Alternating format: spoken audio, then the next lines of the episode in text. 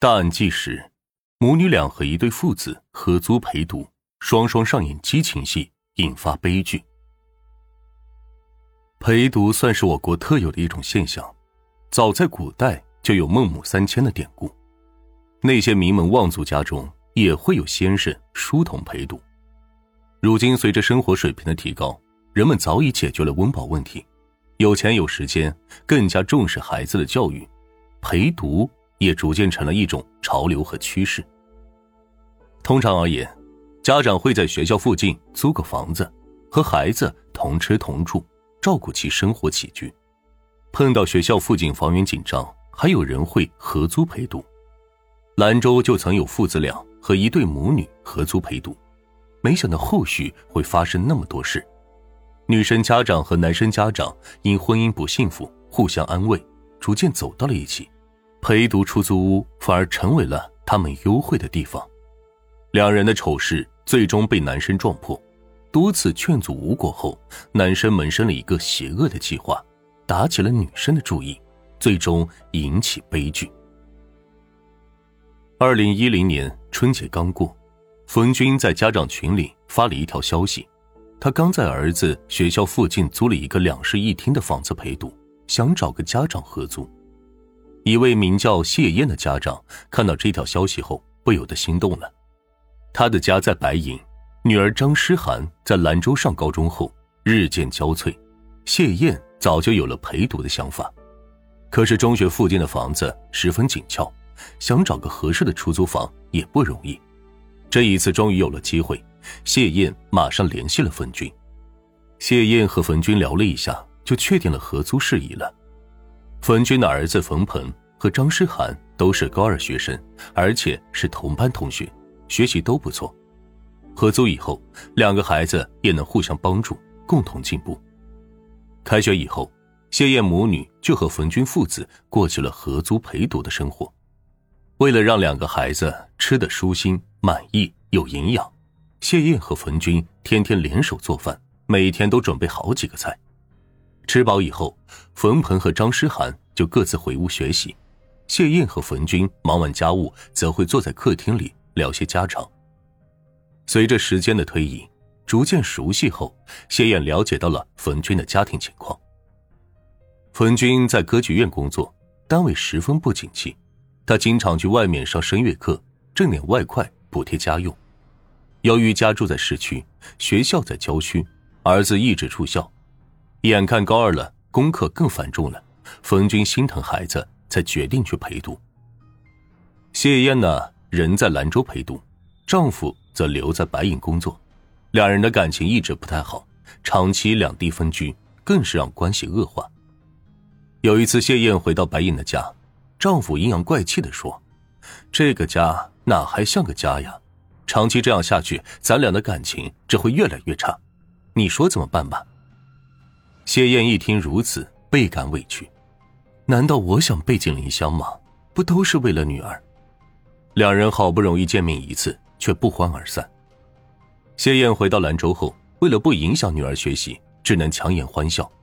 当孩子们上学去后，她才会稍微的放松下，整个人变得消沉悲伤。当冯军察觉到谢燕的异常后，对其十分关心，就询问是发生了什么事。谢燕将夫妻之间的矛盾告诉给了冯军，没想到冯军也是跟着感叹：“哎，家家有本难念的经呀！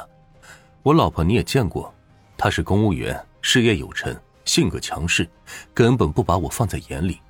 我俩之间早就没了夫妻的感觉。两个家庭不幸福的人互相说着安慰的话，彼此的关系更近了一步。”二零一零年六月的一天。谢燕给丈夫打了个电话，还没说上几句话，两人就吵了起来。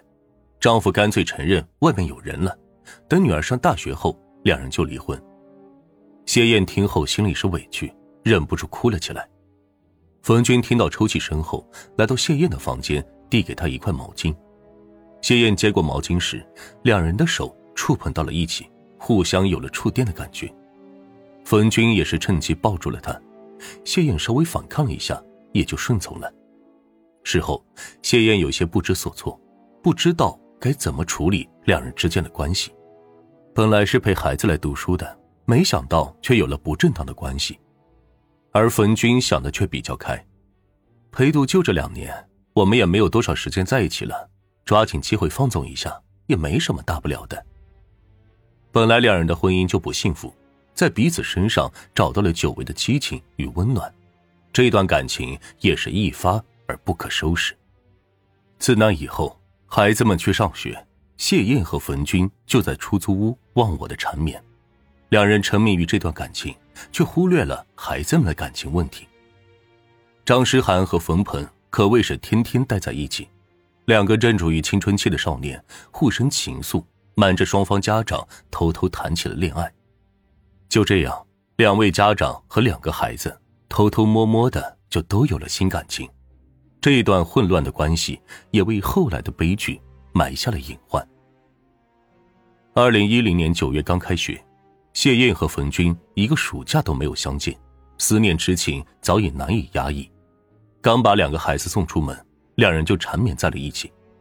然而没想到的是，冯鹏忘了带英语课本，回来取时正好撞破父亲和张诗涵母亲的秘密。冯鹏拿起课本，扭头就跑出了家门。冯军和谢燕也是手足无措，一时之间不知道该怎么办。毕竟不是什么光彩的事情。还被孩子看到了，简直让他俩无地自容。最终，冯军和儿子冯鹏好好的谈了一番。冯军请求儿子不要将此事告诉别人，他向冯鹏保证道：“以后不再和谢燕来往，等到期末结束，就让谢燕母女搬出去。”就这样，父子俩定下了这个协议。出租屋的生活在表面看来也恢复了正常，只不过这事。始终是冯鹏的一块心病，他对谢燕的态度也发生了天翻地覆的改变，变得十分冷漠。张诗涵感觉到异样后，曾多次询问冯鹏到底是发生了什么事，冯鹏对此也是沉默不语。几天之后，冯鹏在上午突然回家，他想看看父亲是否遵守了承诺，可没想到冯鹏进门后再次撞破了父亲和谢燕的丑事。冯鹏愤怒的向父亲喊道：“你骗我，说话不算数！”可无论冯军如何解释，事实都摆在眼前，没有哪个儿子愿意看到自己的父亲和其他女人来往。冯鹏眼见多次劝阻无果，不由得萌生了一个邪恶的计划，他发誓要将谢燕给逼走。一天晚上，谢燕和冯军都没在出租屋，冯鹏趁机溜到了张诗涵的房间。张诗涵对冯鹏根本没有任何防备，两个少年本已偷偷恋爱，独处一室很难把持住自己，何况冯鹏是故意这么做的，张诗涵只是他计划的一部分。